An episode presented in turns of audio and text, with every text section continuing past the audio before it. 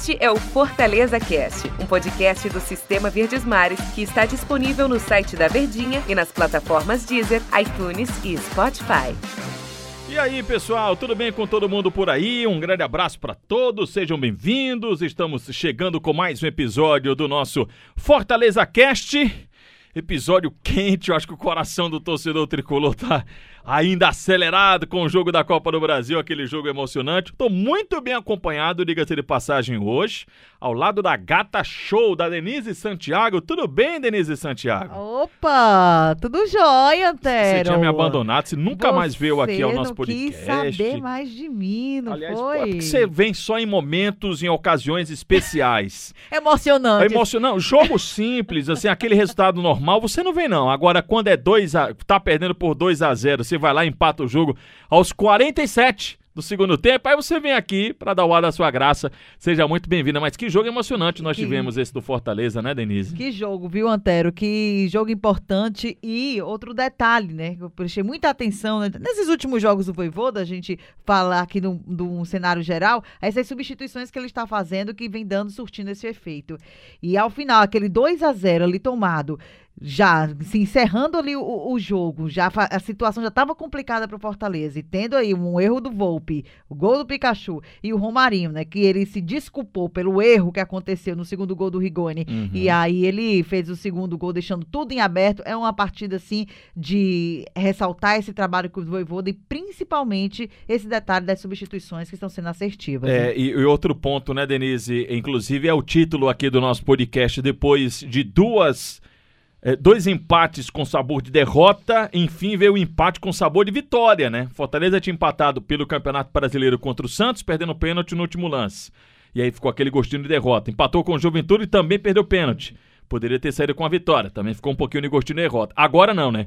Esse é o clássico empate com sabor de muita vitória, porque você, eh, você vai do você vai do zero ao, ao 100 e no, no mesmo no mesmo tempo de jogo. Aliás, nos últimos minutos, o São Paulo fez um gol né? aos 24 Isso, às e outro aos vezes- 34. Fortaleza tinha 10 minutos para resolver o jogo e resolver não só o jogo, mas a sua classificação. Ele foi lá e resolver que eu digo assim, se manter com chance de classificação, porque com 2 a 0 contra, você precisaria vencer por 3 em casa. Então, é um jogo que sai com aquele sentimento de vitória. O astral tem que ficar lá no alto, né, Denise? E Fifi foi isso, né? Que nós acompanhamos ali, todo mundo saudando o Romarinho pela esse gol do empate, Antero. E a situação, não só por conta desses do- 10 minutos finais. O Fortaleza jogou muito bem, né? O, o- o primeiro tempo foi bacana. Um segundo tempo, o Fortaleza se, compor- se comportou da melhor forma também, né? Então, assim, seria até um pouco injusto, o São Paulo também. Seria até um pouco injusto se esse placar não fosse de forma igual. Que eu só imaginei o Elton Paulista saindo é que se tivesse um pênalti, o homem tava saindo e aí o Fortaleza ia uma decisão para sair com resultado positivo. Mas foi esse empate com esse sentimento mesmo. Acho que o torcedor vê a partir da forma da entrega que o Fortaleza teve e até ao final ele, os atletas querendo, né, buscando esse resultado. E como eu volto a dizer, né, foi uma partida equilibrada e um jogo muito bom, tanto para o lado do São Paulo como também para o lado do Fortaleza. O empate ruim para eles, mas aqui para a equipe cearense foi um resultado bastante satisfatório, uma vitória. É, eu acho que é, é engraçado, né, Denise? Porque se você chegasse assim antes do jogo e dissesse assim, ah, o jogo vai ser 2 a 2 ou 1 a 1 acho que a gente diria assim, olha, é realmente o que reflete a igualdade, o equilíbrio, o que esses times vêm apresentando. É, Fortaleza venceu já o time do São Paulo por 1 a 0 no Campeonato Brasileiro.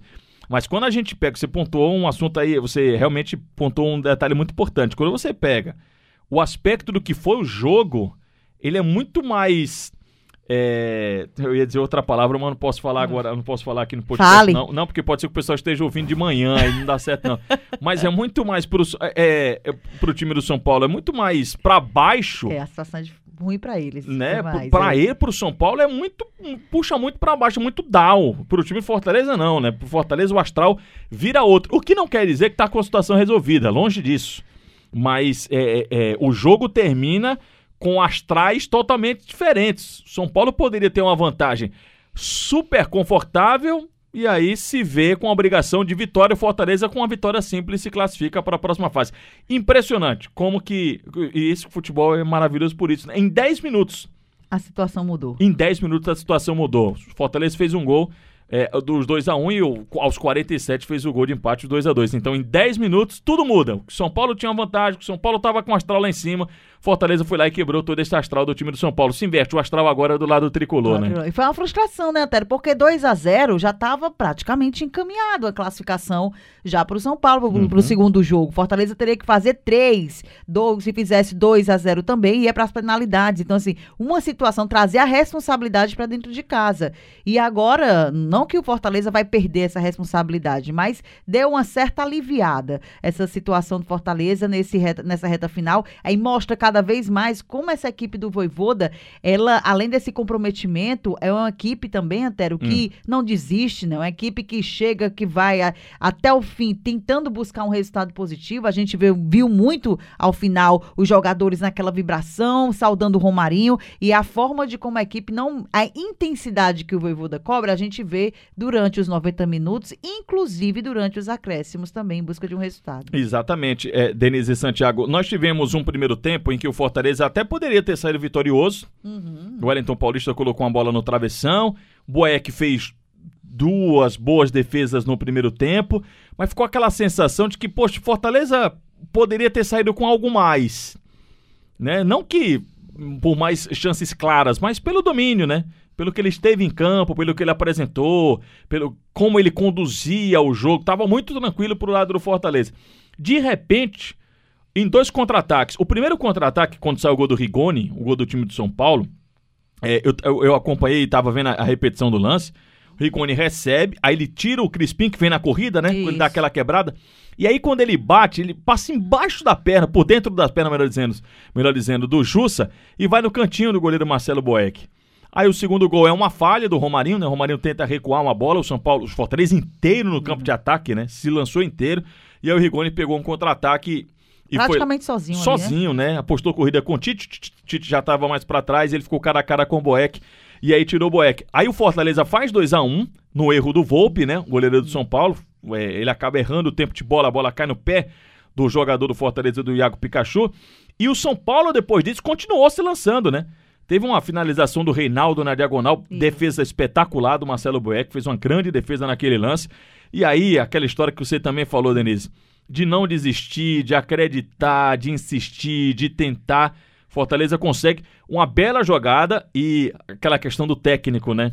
É, ele colocou o Ângelo Henriques, ele fez. Ele colocou o Ronald, colocou o Romarinho, colocou o Ângelo Henriques e colocou o Edinho. Edinho. Teve mais alguém que ele? Agora eu tô. Não, foram esses quatro. Só né? quatro, né? Ele não fez a quinta substituição. Não, não. Cruzamento é do Ângelo Henriques.